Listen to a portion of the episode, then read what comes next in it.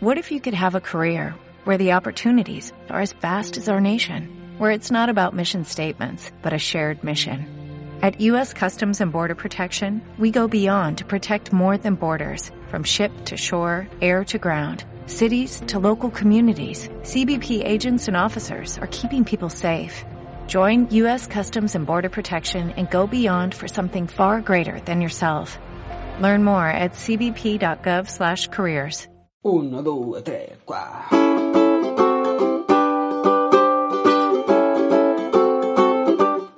Bienvenidos una vez más a Can Italianini. Bienvenidos a Quiero aprender italiano. Finalmente, otra vez aquí, mes de marzo, un gran evento. Hoy tenemos aquí un profesor de italiano, italiano, que vive en Escocia. Sí, señor. Hoy para todos ustedes, Francesco, con sus mapas maravillosos para poder aprender italiano de una manera fácil y divertida. Yo lo conocí a través de Instagram, pero dejemos que nos cuente él todo porque ya lo tenemos aquí. Ciao Francesco. Ciao, come va? Tutto a posto, grazie.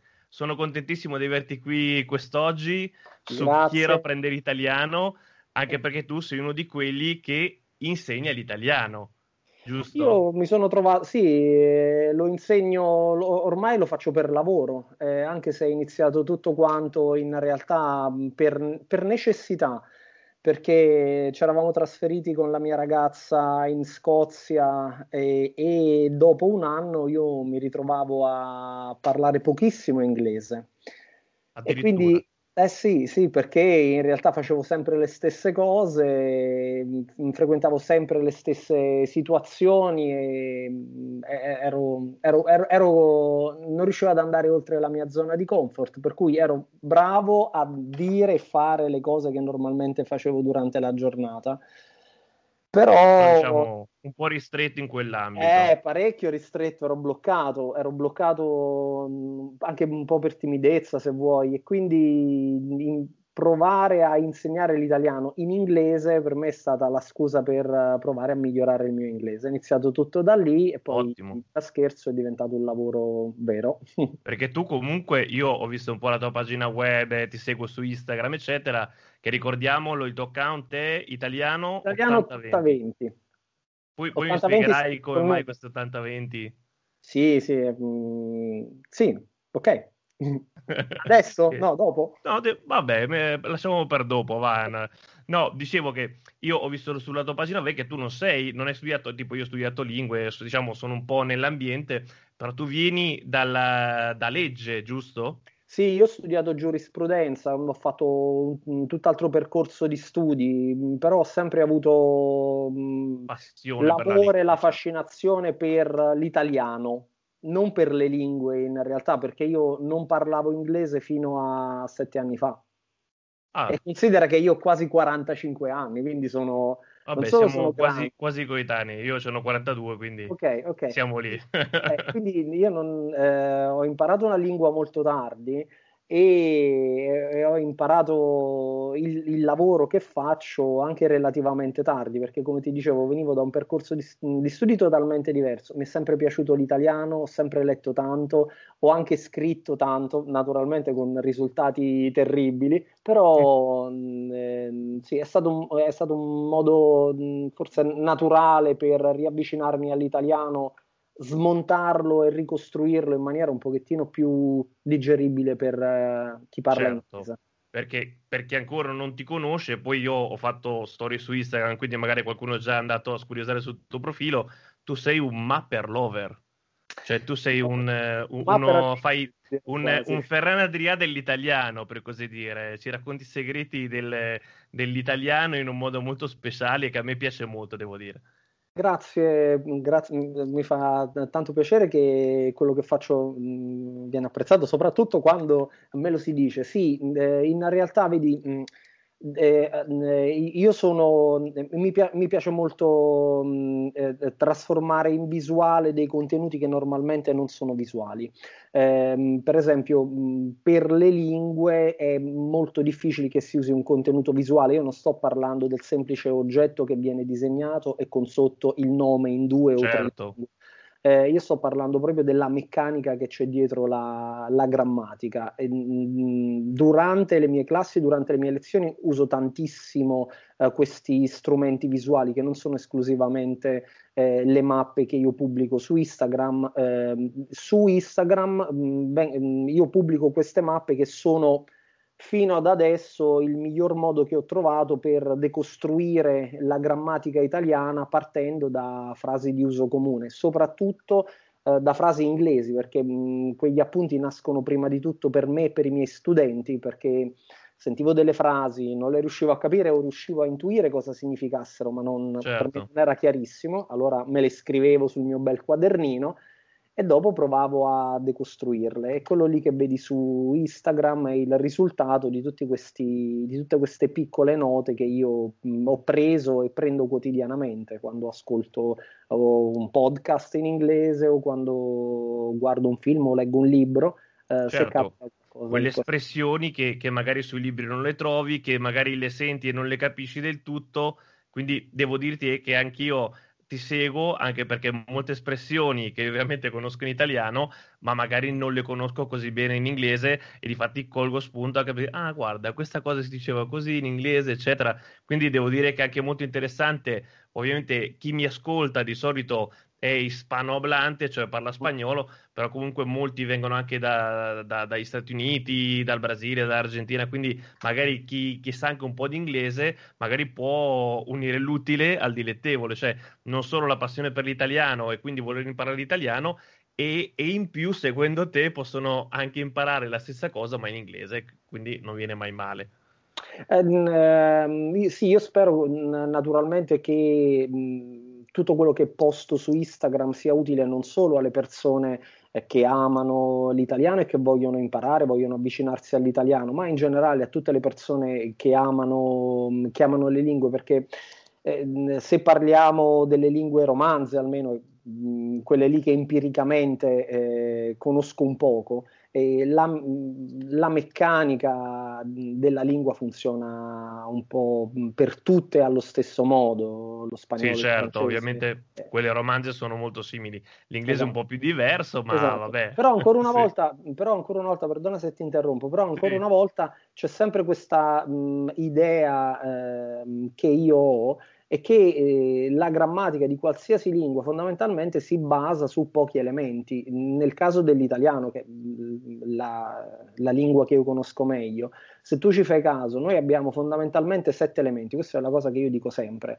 noi abbiamo sette elementi e quei sette elementi sono ciò che ci consente di costruire qualsiasi tipo di frase, qualsiasi tipo di, eh, di, di domanda. Eh, certo. quindi l'articolo, il nome, sì, l'aggettivo, sì, sì. il verbo, l'avverbio, il pronome, la preposizione, fine. Sono questi, basta iniziare a imparare un pochettino di ogni elemento e pian piano si riescono a costruire le frasi. Questo è anche il motivo per cui, se tu ci fai caso, eh, nelle mappe io mh, scrivo tutte quante le parole con un colore diverso, ogni colore corrisponde appunto a un mattoncino di questi che ho elencato. Certo. Insomma, sì. Così anche visivamente il, lo studente può raggiungere, comunque può creare un suo schema basandosi sui vari colori che tu proponi, ovviamente. Esatto, questa potrebbe essere un'idea e l'idea, l'idea principale è avere su una pagina, eh, per quanto adesso sia passato dal, dal, farle sui quaderni a farle sul tablet, però fondamentalmente l'idea rimane la stessa, avere su una pagina in un formato il più possibile vicino all'analogico tutti tutti gli elementi grammaticali o quasi tutti gli elementi grammaticali di cui eh, hai necessità per eh, smontare la frase che hai davanti, per capire per quale motivo si dice una determinata, per quale motivo si costruisce la frase in quel modo e magari costruire le tue varianti. Certo, e in più, non so se lo fai ancora con assiduità, perché io comunque ti conosco, diciamo, dal, dal lockdown più totale e assoluto, ma eh, facevi spesso anche delle dirette dove spiegavi le tue mappe, dove eh, ti riunivi con eh, i tuoi follower, che adesso devo dire che da quando ho iniziato a seguirti sono aumentati in modo esponenziale. E, mh, mm, fai ancora video che adesso fai molte più eh, IGTV stories, cioè metti più su video e ovviamente l'arrivo del digitale, visto che hai preso un iPad, immagino che anche la produzione è, è, è maggiore, diciamo continua a fare queste cose periodiche o... e soprattutto dove ti possiamo trovare? Allora, eh, allora non, non, posto più le mappe con la stessa frequenza con cui postavo, per esempio, un anno fa. Io ho iniziato nel 2000, ad agosto 2019 eh, per scherzo, perché ancora una volta la mia ragazza mi ha detto: Ma queste cose che fai per i tuoi studenti, ma perché non le posti? Io, certo. guarda, non avevo nemmeno l'account Instagram, quindi non sapevo nemmeno di cosa si trattasse. non, non, ci vedevo. Insomma, sei un po' boomer, come si dice ma adesso. Sì, non ci vedevo, ma sai, sai cosa? Non, non vedevo il, il punto di, di, tutto questo, quindi l'ho iniziato certo. a fare realmente per scherzo poi pian piano i follower sono aumentati. Io ti ringrazio per le tue parole, sei molto gentile. Non sono ancora tantissimi, mi auguro che crescano, però quei mh, eh, i, i, cari follower che ho tra tutti questi. Eh, c'è sempre qualcuno che mi chiede per delle lezioni, quindi in realtà per me eh, Instagram è diventata una vetrina per pubblicizzare le mie lezioni e questa era la cosa certo. totalmente inaspettata che magari può sembrare, mm, eh, può sembrare banale utilizzare Instagram come vetrina, ma io non, non, ci avevo proprio pensato. Era una cosa che facevo perché mi divertiva. Certo, certo. Però, vabbè, e chiaramente sono contentissimo così. E ah, ti dicevo, sì, ehm, riguardo alla tua domanda. Instagram, poi... diciamo a tutti, il tuo account è italiano, italiano 80-20. 80-20. Sì, italiano 80-20, italiano come la lingua e 80-20 come il teorema di Pareto, cioè eh, non so se tu hai familiarità con questa. Non ho familiarità. Ma è semplicemente un modo per dire eh, è una proporzione aurea eh, che può essere eh, applicata a moltissime cose all'interno del, della vita quotidiana, dei mercati economici o del, de, del fatturato di un'azienda, veramente qualsiasi cosa. In generale è l'80% del, degli ingressi viene dal 20% dello sforzo. Ok. O per dire... Io lo eh, conoscevo io... sotto un altro aspetto, con un altro nome, ma sì, ho, ho, okay, ho chiaro sì. il concetto. Sì, eh, l'idea, l'idea, è quella, la, la, mia idea è in realtà applicata all'italiano che eh, ti basta sapere il 20% della grammatica per esprimerti all'80% di, di quello che realmente... Eh, per mh, esprimerti utilizzando l'80% degli strumenti che ti offre l'italiano e le necessità che puoi avere nella lingua italiana. Beh, mi sembra un ottimo titolo, devo dire. Infatti, anch'io me lo chiedevo questo 8020. Io pensavo fosse il, il codice postale dove vivevi, però no, vedo che non. No, no, no, che è una cosa che sarebbe stato carino anche quello. sarebbe stato... sono, sono stato eh, nei, nei, mesi tentato di cambiare il nome, ti dirò di più. assolutamente no, assolutamente però, no. Lo, sì, lo lascio così, va bene. Sì, sì, sì Io ho visto anche che hai una pagina di Patreon, non so se questa cosa eh, l'hai fatta da poco, ce l'hai da prima? Sì, l'ho fatta da mm, non ricordo da quanto, ma non, da, non, è da tantissimo. Io in realtà cerco di pubblicizzarlo sempre perché è un altro modo per uh, sostenere questo tipo di lavoro um, che è chiaramente un lavoro fatto in maniera del tutto uh, gratuita per le persone che um, eh, seguono il canale o che uh, scaricano in un modo o nell'altro le mappe, però sì, ho un canale Patreon e ovviamente è Patreon slash italiano 8020, ci sono tutti i dati nella bio di Instagram comunque. E, e, sì, cioè, per chi vuole... E lì di solito, per chi non conosce Patreon, diciamo che è come una piattaforma di, di crowdfunding eh, con dei contenuti speciali. Quali sono i tuoi contenuti speciali che offri a chi si unirà al tuo Patreon? Non solamente eh, ah, con, con, la misera cifra di una sterlina al mese, o non, poco più di una sterlina al mese, sì, sì eh, io normalmente... un caffè in Scozia. Eh, ma nemmeno un caffè. nemmeno un caffè. nemmeno un caffè. No, mezzo caffè, dai, me- mezzo Vabbè, single caffè shot. scozzese glielo lasciamo. Io, io, lascio quello spagnolo, mi immagino che, che tu, io la mia moca a casa, sono un classico italiano che il caffè se lo fa a casa ce lo facciamo anche noi, a casa lo prendiamo raramente fuori, eh, chiaramente perché abbiamo questa deformazione professionale. Quando, siamo, quando sei italiano è molto difficile che tu riesca a mangiare o bere italiano fuori. Perché, sì, no, no, eh, anche, io, anche perché io, io, sono, io so, so cucinare, quindi eh, pagare una matriciana 15 euro quando io me lo so fare magari meglio a casa cioè, mh, mm, che, te devo, che, cosa ti devo dire? Eh, lo, beh, il, il, il proble- è il problema dei popoli come il nostro che hanno una mh, mm, grande, ingombrante tradizione enogastronomica. È molto difficile andare all'estero e trovare qualcosa di meglio eh, di, di, di quello che abbiamo lasciato in Italia e chiaramente questo vale anche per il caffè. Ehm, comunque sì, dicevamo al prezzo, di un misero caffè, al prezzo di un misero caffè, meno di un misero caffè, anzi in Scozia sarebbe metà di un misero caffè. Metà di un misero caffè. Eh, sì, normalmente io posto eh, almeno una mappa digitale a settimana che non sono le mappe che voi vedete su Instagram, ma in realtà il PDF in HD della, della, mappa, quindi non è la fotografia della sì. schermata del, del, del tablet. E, e, poi posto una serie di contenuti esclusivi che sono mh, tutt'altro tipo di mappe, perché come ti dicevo all'inizio, le mappe che io pubblico su Instagram sono le mappe che io utilizzo per spiegare, per decostruire una frase, un modo di dire però come spiegare per esempio come in maniera visuale come spiegare in maniera visuale, per esempio, i verbi o le preposizioni o gli certo. articoli. Ecco, lì utilizzo altre mappe e che si possono vedere solo se si è un mio Patreon.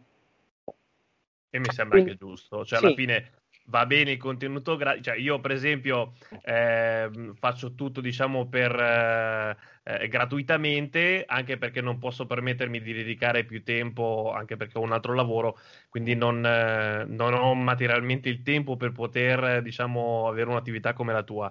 Eh, però devo dire che per me è ottimo una cosa come Patreon perché chi vuole spingersi più in là, che vede il tuo progetto, che lo trova interessante, è anche giusto secondo me che uno che ci dedica tempo, che comunque fa un, eh, un progetto interessante, è giusto che abbia anche un ritorno anche economico, perché no? Poi vabbè, se tu hai i tuoi studenti ovviamente è, è una cosa diciamo fissa, però comunque magari che si sta iniziando nell'italiano come per esempio il mio podcast che, dice, che si chiama Chiero apprendere italiano, chi vuole imparare l'italiano può trovare Francesco e può iniziare con le sue mappe, che è una cosa, secondo me, un inizio già da qualche piccola frase, da qualche modo di dire, magari divertente, eccetera, che è spiegato per filo e per segno, per colore, per eh, tutti, diciamo, i crismi, per poter imparare divertendosi, secondo me. Eh, grazie, sei molto gentile. Spero che sia mh, mm, eh, divertente questo tipo di approccio. È un approccio anche scalabile, nel senso che non, non per forza partendo da una mappa eh, si, mm, si, si, deve imparare tutta la frase, potrebbe essere anche una scusa per rivedere il presente dei verbi o eh, ricordarsi, ri, ricordarsi come eh, collegare un aggettivo con un sostantivo che mm, è così importante nelle ecco, italiano, spagnolo, in francese, non è così scontato come per esempio potrebbe essere in inglese.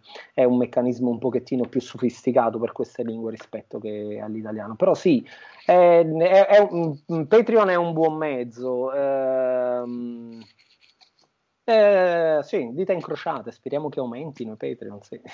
Ma sì, iscrivetevi tutti per una sola sterlina al Patreon di Francesco, mi raccomando. Okay, grazie, sì.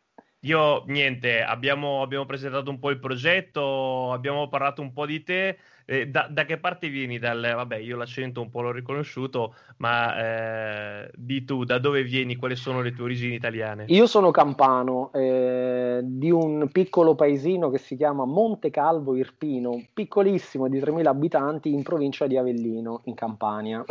e, mm, eh sì, Mm, vengo da lì, siamo, sono stato in Italia fino al 2014, nel 2014 abbiamo deciso con la mia ragazza di spostarci, abbiamo scelto la Scozia per tutta una serie di motivi E siamo non certo qui. per il sole. Non, non per il sole, per nulla. Eh, però, ehm, però ecco, nonostante il cibo non sia fantastico e nonostante il clima non sia superbo, anzi aggiungerei che è uno dei peggiori climi del, d'Europa, ehm, però eh, alla fine... Ti trovi in, bene. Ci Perché comunque bene. sei da sette anni che siete lì, certo. Sì, sì noi viviamo a Edimburgo che mh, sicuramente Beh, io sono stato, mi è piaciuta tantissimo Edimburgo sì. come città. Sì, Devo dire che a livello europeo, comunque la, la, Gran Bretagna in generale si vive molto bene. Eh, poi vabbè, io vivo a Barcellona, quindi non mi lamento, eh, devo dire, ma io ho, sono laureato in catalano, cioè se non venivo qua non so dove andavo, però vabbè, mm. questa è un'altra cosa ancora. Sì, no, Edimburgo è una, è una, città splendida, nonostante sia piuttosto grandicella, non grande come Barcellona. Edimburgo fa eh, solo eh, milioni di abitanti. Però, mh, nonostante sia una città grandicella, c'è una, almeno nel centro, noi siamo abbastanza fortunati perché viviamo al centro, almeno nel centro c'è una dimensione da paese, più o meno ci si conosce un po' tutti e, ed è sì, particolarmente mh, ha, ha, un ottimo vivibilità. Ha un'ottima vivibilità, penso sia una delle migliori città da questo punto di vista nel Regno Unito. Beh, ottimo direi. Mm, mm, sì, non è, non è, male, è una bella città molto pittoresca, piena di, piena, di, piena di storia naturalmente, con una grande tradizione. È bello, è bello. E quindi tutti quelli che andranno a vivere o, o vivono a Edimburgo sappiano che c'è Francesco che può insegnare l'italiano. Eh, ma sì, ma lo sai che mh, mm, eh, è, è, stato molto strano da quando è iniziato il lockdown, quindi da marzo, fine marzo, perlomeno qui, eh, qui, qui a Edimburgo, qui in Scozia, da fine marzo dell'anno scorso. Io ho eh, con, con uh, la maggior parte dei miei alunni, eh, la maggior parte dei miei alunni veniva qui e quindi ci mettevamo in salotto, ci facevamo la nostra ora di lezione e quindi c'era questo via vai in casa che a me piaceva. E quando... a un certo punto avrei dovuto, immagino, smettere di fare questa cosa. Eh, certo, perché non, non, si poteva, non si potevano ospitare persone, non potevano venire altre persone a casa che de- andassero oltre il, il mm, numero del, de, dei membri della famiglia certo. e quindi tutti quanti si sono spostati su internet insieme a quei pochi studenti che allora avevo su internet e inizialmente è stato un po' così un po' triste ti devo dire la verità perché certo. non, non, potendosi non la. Famosa, la famosa DAD no? La, la, didattica a distanza, sì. Eh sì, però mh, a, a, lungo andare poi mi sono reso conto Vabbè, ti, ha che... aperto, ti ha aperto altri orizzonti, per sì, così dire. Sì, eh, a lungo andare è stata, al, almeno per me, eh, un'occasione per... Uh, per avere altri clienti mi sono trovato con molto più tempo a disposizione, tempo da poter dedicare naturalmente a questa vetrina che è il canale Instagram e, e sì, ah, e per rispondere a un'altra domanda che tu mi avevi fatto ma poi io eh, mi, mi, sono perso e non sono stato così preciso nella risposta. Uh, eh, ti dicevo che non pubblico con la stessa costanza con cui pubblicavo per esempio sei mesi o un anno fa per una serie di motivi. Il primo è che eh, ho meno tempo perché sono impegnato con le lezioni, quindi certo. preferisco dedicarmi di più a, ai miei alunni piuttosto che dedicarmi alla pubblicazione delle mappe. Secondo, perché per fare una mappa del genere, diciamo, il tempo ci va. Eh, secondo, ehm, ho preferito, soprattutto nell'ultimo periodo, ehm, pubblicare qualche Reels o qualcosa su mh, mm, IGTV perché era un po' più immediato ed era un po' più semplice per me, non mi prendeva tutto questo tempo e mi divertiva di più, tra l'altro. Certo.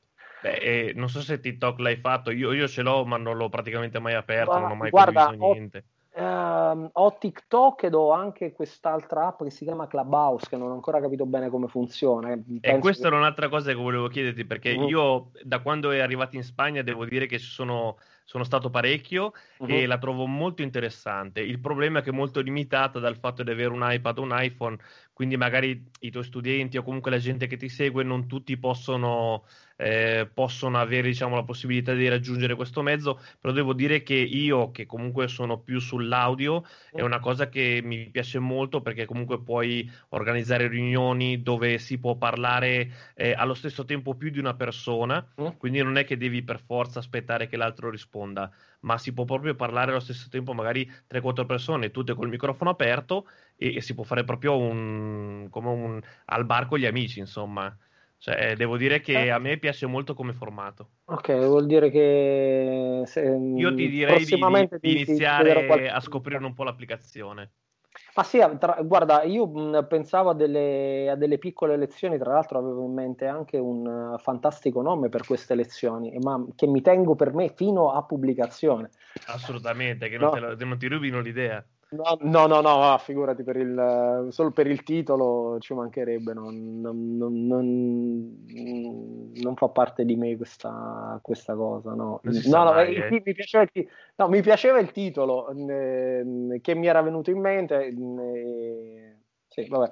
Eh, sì, Clubhouse e TikTok mm, ce li ho, li uso ogni tanto, ma non, avrò tipo 10 follower su TikTok, insomma non... Devo dire che, che per me è una... io sono già troppo grande per, per TikTok, cioè quando anche, anche, già solo vedendo i video io non proprio non, non ce l'ho neanche eh, ce la faccio proprio. Um, no, ti capisco, eh, perché in realtà sono mm, così, talmente tanto futili, no? senza nulla togliere magari. Poi, no, no, poi noi, noi, ci dedichiamo diciamo un po' alle lingue, a qualcosa che magari è una cosa che mm, per una piattaforma come TikTok non è proprio azzeccatissima, anche se devo dire, non so se conosci eh, Manolo, mm, Manolo Trinci No. Che lui è un ragazzo che ha scritto un libro su, sulla grammatica italiana dove risolve dubbi, eccetera, sia su Instagram che su TikTok. E lui TikTok lo usa molto, tipo fa video di pochi secondi dove eh, dà, dà un, tipo una correzione, una domanda che gli fanno, eccetera. E, mm, e vabbè, e lui cioè, abbastanza seguito, eccetera. Però sì, è comunque una cosa che bisogna dedicarci molto tempo a stare lì, devi tagliare il video, insomma è, è, tempo che probabilmente io non ho. no, ma è, al di là, no, è, giusto e mi, eh, mi, permetto di aggiungere anche un'altra cosa, al di là del tempo è molto difficile trovare il formato, il formato giusto perché viceversa poi si rischia di proporre qualcosa di già fatto, di già visto, ma soprattutto dal... Mh, mm, che, che non serva a una persona che è interessata a imparare la lingua. Certo, Trova, trovare una voce originale di, a, a, al di là dell'applicazione che si utilizza, del, del social um, network o media che si utilizza, eh, penso che questa sia la cosa più difficile. Creare dei contenuti che effettivamente servano e non dei, dei riempitivi di spazio. Um, eh, e, e, assolutamente, assolutamente. Sono d'accordo con te, sono d'accordo. No, vabbè, poi d'altronde noi, noi diciamo arrivati a una certa età, eh, devo dire che siamo, noi siamo Xennial, ci definiscono, cioè mm. quelli della generazione X che si sono adattati a, alle, alle, modernità odierne tipo iPad, iPhone, cioè smartphone in generale e devo dire che io, io lavoro in un'azienda tecnologica, quindi alla fine fa parte anche del mio lavoro. Però sì, eh, ci sono proprio applicazioni nuove che eh, io, io, non ci sto neanche a spendere tempo, sinceramente. Però sì, devo dire, io sono innamorato del podcast, quindi uh-huh. continuerò a fare i miei podcast e, e, sono contento così, devo dire. Guarda, io eh, pensavo di iniziarne uno a 10.000 follower eh, e con un'idea precisa che era quella lì di smontare un pochettino gli, eh, i, i, preconcetti sugli italiani quindi mostrare che in realtà un italiano non è solo spaghetti, pizza, mandolino, mamma, eh, magari ci riesce. da Elio. Citazione da Elio, esattamente. Per chi, per chi non lo conoscesse, Elio Le Storie Tese, un grandissimo gruppo italiano eh, che dovete conoscere assolutamente. Sì, se siete, amanti, se siete amanti di Frank Zappa dal punto di vista musicale offrono tanto, se siete amanti di, di una satira uh, intelligente. E visto, e visto che abbiamo appena citato gli storie tese e Clubhouse, sappi che io ieri notte mi sono ascoltato in diretta Cesareo eh, tipo due ore di, di mh, intervista tra, tra, gente che chiedeva cose, eccetera, con live musicale di Cesario a solo di Tapparelle, che è una canzone mito del gruppo. Eh, su Clubhouse. Quindi, se non hai ancora bazzicato Clubhouse, inizia perché eh, puoi trovare veramente delle persone molto interessanti e dei, dei momenti che appaiono all'improvviso e, e se, sei, se c'è la notifica magari puoi partecipare, basta seguire la gente che ti piace, che trovi e devo dire che spesso e volentieri ho trovato concerti, ehm, Charla TED che si, si, chiama qui in Spagna, adesso non mi viene in mente in italiano, okay. il, um, le, le, conference, eh, queste di TED o comunque gente che okay. ehm, fanno diciamo delle conferenze proprio live, completamente gratis, ovviamente ad accesso a tutti quelli che hanno un, per ora un dispositivo iOS. Eh, io mentre tu mi dicevi queste cose, io riflettevo sul fatto che certo che è incredibile oggigiorno quante possibilità veramente si hanno di, di poter imparare qualcosa, di potersi con, confrontare con materiale che fino a 15 anni fa, 20 anni fa sarebbe stato impossibile trovare. Ora tu mi hai detto che più o meno sei mio coetaneo, quindi ricordi benissimo sì, la sì, realtà sì, analogica. E... Io mi sono laureato con i libri di carta, quindi sì, sì, idem, cioè, idem. E, Io le... e ho iniziato lingue e ho iniziato lingue con internet, ma con Uh, con cioè, scarsissimi, eh, ris- scarsissime risorse in quanto a eh, tipo non esistevano eh, non esisteva Ryanair cioè una stupidità oh. però io quando andavo, quando studiavo e andavo in Spagna ho fatto l'Erasmus, eccetera. Cioè, uh-huh. io mi facevo da Reggio Emilia, da dove vengo, a, a Lleida, dove ho fatto l'Erasmus, mi facevo 18 ore di autobus. Uh-huh. Cioè, yeah, adesso la gente non capisce che con 10 euro fa Bologna-Edimburgo, fa Bologna-Barcellona. Cioè, proprio il concetto per imparare le lingue, eh, cerchi italiano e trovi 200.000 account sì. perché anche il mio lavoro di, di scremare un po', vedere i perfili interessanti da dire guarda se vuoi imparare l'italiano e vuoi eh, c'è questa gente che sta facendo un ottimo lavoro per questo io ti ho anche invitato qua oggi. Grazie ancora per avermi invitato. Io sono sì e questo è uno dei grandi problemi della, dei, del nostro tempo effettivamente trovare dei materiali validi in, perché io noto in qualsiasi campo non parlo eh, non parlo solo ed esclusivamente dell'italiano, solo esclusivamente delle lingue, ma vedo che in qualsiasi campo molto spesso i contenuti non vengono insomma, premi- premiati come dovrebbero, ripeto, qualsiasi campo.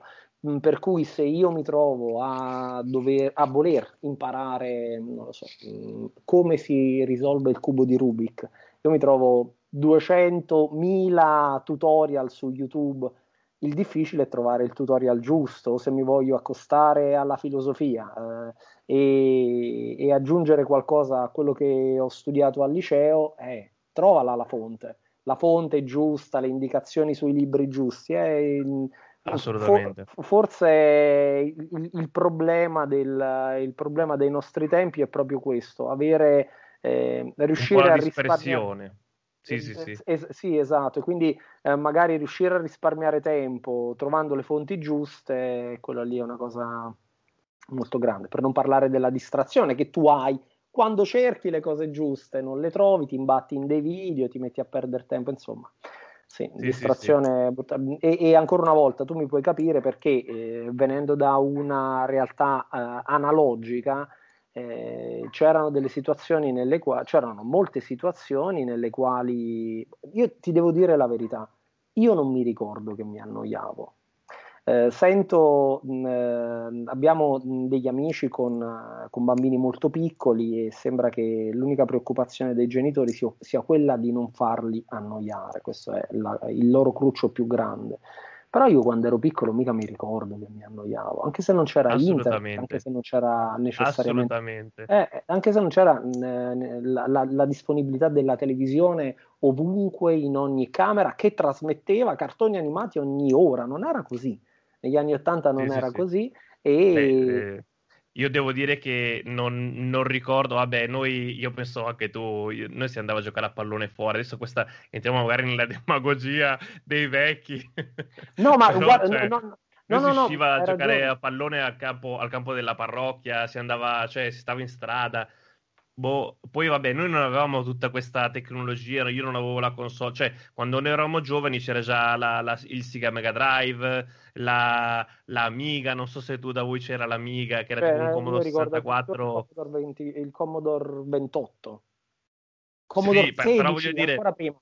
Sì, ma, eh, no, ma, cioè, eh, ma la, la, il top, no? I giochi elettronici, però sì, io sì. non l'ho mai avuti fino tipo a 18 anni, non ho avuto il computer, quindi figurati. Però io non, veramente io non mi sono mai annoiato, anzi. Esatto, ma eh, quello che intendevo dire, mh, sai, non è tanto rimpiangere i tempi andati, quanto è eh, soffermarsi un attimo sull'approccio che noi avevamo. Noi siamo doppiamente fortunati perché ricordiamo come era prima, sappiamo come è adesso eh, soffermarsi un attimo sull'approccio che si aveva quando non c'erano tutte queste fonti a disposizione, quando non c'erano tutte queste fonti di distrazione.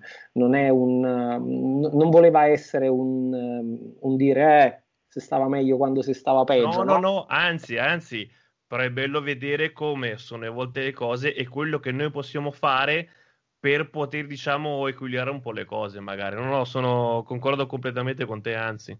Esatto, portare, portare l'approccio che poi ci è stato insegnato a scuola eh, o che ci, è stato insegnato dalla vita o delle, dalle dinamiche che si instauravano con gli amici, con i genitori, con i parenti, eh, portarlo in quello che facciamo adesso. Secondo me questa qui la cosa, è questa qui la cosa bella perché quando si fa questa cosa qui allora si riesce a fare qualcosa di originale. Viceversa, poi sei una delle voci del coro e ti perdi tra tutto quello. Esatto. Eh, sì. ti, ti, semplicemente eh, ti perdi in mezzo agli altri perché ti ritrovi a dire più o meno la stessa cosa, con lo stesso approccio, mentre dire la stessa cosa con un approccio diverso magari può fare la differenza. E come? E come? E devo dire che tu la differenza la fai sicuramente e eh, spero Spero presto che di, tu possa raggiungere i 10.000 Vai, per sentire 10.000. il tuo podcast. Tutti quelli che ci stanno sentendo, ovviamente, andate italiano.8020 su Instagram, seguite, follow, mi raccomando, andate a vedere queste bellissime mappe di Francesco, imparate un sacco, mi raccomando perché c'è un sacco da imparare con questa decostruzione della, della grammatica e della lingua italiana. Ehm, oltre dici un po' di nuovo dove ti troviamo, dopo io vi dirò dove potete trovare me e, e direi che qui ci possiamo salutare. Cosa ne dici Francesco? Sì, eh, mi trovate come tu hai anticipato su italiano 8020, italiano 8020 su Instagram o italiano8020.com sul mio sito ufficiale. Eh, giusto, più, giusto. Eh, e, e, lì potete trovare tutti quanti i riferimenti su, mh, mm, penso di avere anche un canale YouTube se non ricordo male, che, sul quale ho postato tre o quattro video, però n- non è una cosa che ho seguito ancora una volta perché sono stato poi preso da, dal lavoro che non, non, non mi consente. Diciamo che di... le reti sociali ce le hai tutte, cioè Facebook, Twitter, oh, tutte, tutte con seguo... Italiano 8020, no? Sì, esatto, quello che utilizzo maggiormente è Instagram, intorno al quale poi ruotano tutte quante le altre piattaforme, magari eh, in futuro mi dedicherò più all'una che all'altra, ma eh, fondamentalmente adesso è Instagram quella lì. Diciamo che, Instagram è la tua casa, oltre alla tua pagina web ovviamente, cioè tutti quelli che vorranno scriverti o per DM, eh, trovano tutto diretto, quanto eccetera. in bio. Perfetto che ricordiamolo, linktr.linktree, che si chiama, tutti conosceranno questa pagina, tra l'altro anch'io ho Linktree, eh, Italiano 8020, lì potete trovare la casa di Francesco, tutti i link per poterlo seguire e se ovviamente siete interessati al suo metodo e volete fare lezioni con lui, contattatelo direttamente e, e è qui disponibile, giusto? Ah, sì, grazie. Sì, sì, eh, certo, sì. grazie, grazie per la pubblicità. Figurati, è un piacere. Ragazzi, noi salutiamo Francesco e lo ringraziamo tantissimo del suo tempo. Grazie a, grazie Alla a te prossima, per l'invito e in bocca al lupo per tutti i tuoi progetti. Crepi, anche a te, grazie. Grazie, grazie, ciao. Muchísimas gracias a todos les que habéis seguido esta maravillosa entrevista, esta maravillosa cuenta que ha creado Francesco, que sobre todo es muy importante para todos vosotros que queréis aprender italiano, porque es una manera sencilla, divertida de aprender pequeñas frases poco a poco y así ir mejorando vuestro nivel lingüístico. Y sobre todo poder obtener gracias a esta cuenta una manera divertida de aprender la gramática, que normalmente siempre es la parte más pesada de aprender una lengua. Yo os recuerdo que me podéis encontrar en Twitter con arroba canitalianini, en Telegram para mensajes privados siempre arroba canitalianini y nos oímos el mes que viene con otro episodio de Quiero aprender italiano.